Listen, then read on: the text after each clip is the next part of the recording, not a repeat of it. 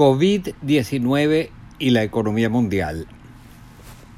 La economía mundial está atravesando por una situación que quizás no se había vivido desde la Gran Depresión de 1930.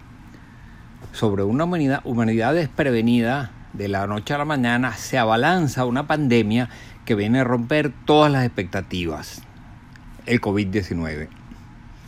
Conforme a la Organización Mundial de la Salud, hasta el día 14 de abril se habían reportado 1.844.863 casos de personas infectadas, en tanto que el número de fallecidos alcanzaba 117.021 personas. No es por cierto la tasa de mortalidad en relación con el número de casos diagnosticados lo que más llama la atención. Lo más preocupante es la facilidad con la cual se extiende el contagio por todo el mundo. Otros virus mucho más mortíferos, como el ébola, por citar un ejemplo, no se expanden con la misma velocidad. Quizás la razón es que el paciente padece síntomas bastante severos casi desde el principio, con lo cual cae postrado y al no circular tampoco propagar la enfermedad a otras personas. En cambio, que cerca del 80% de los que contraen el COVID-19 solo padecen síntomas leves, que incluso pasan inadvertidos, pese a lo cual pues, puede ir contagiando a muchas otras personas sin ni siquiera saberlo.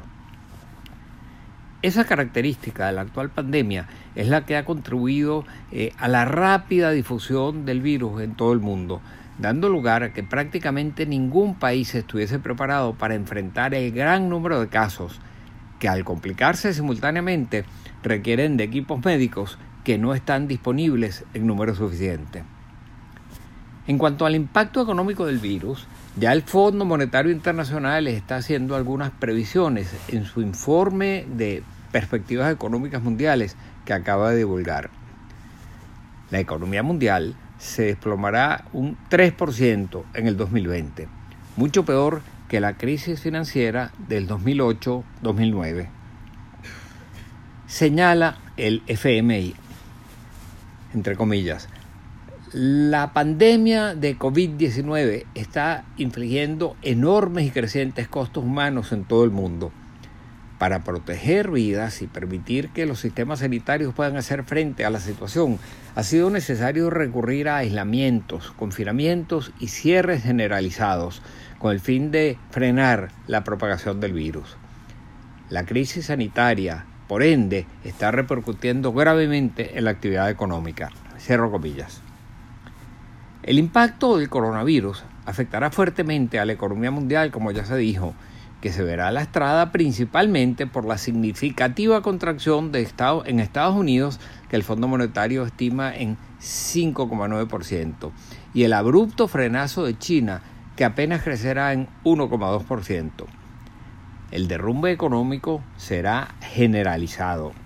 Según las previsiones del fondo, el Producto Interno Bruto del Reino Unido caerá en un 6,5%, el de Rusia un 5,5%, el de Sudáfrica un 5,8%, el de Turquía un 5% y el de Japón un 5,2%.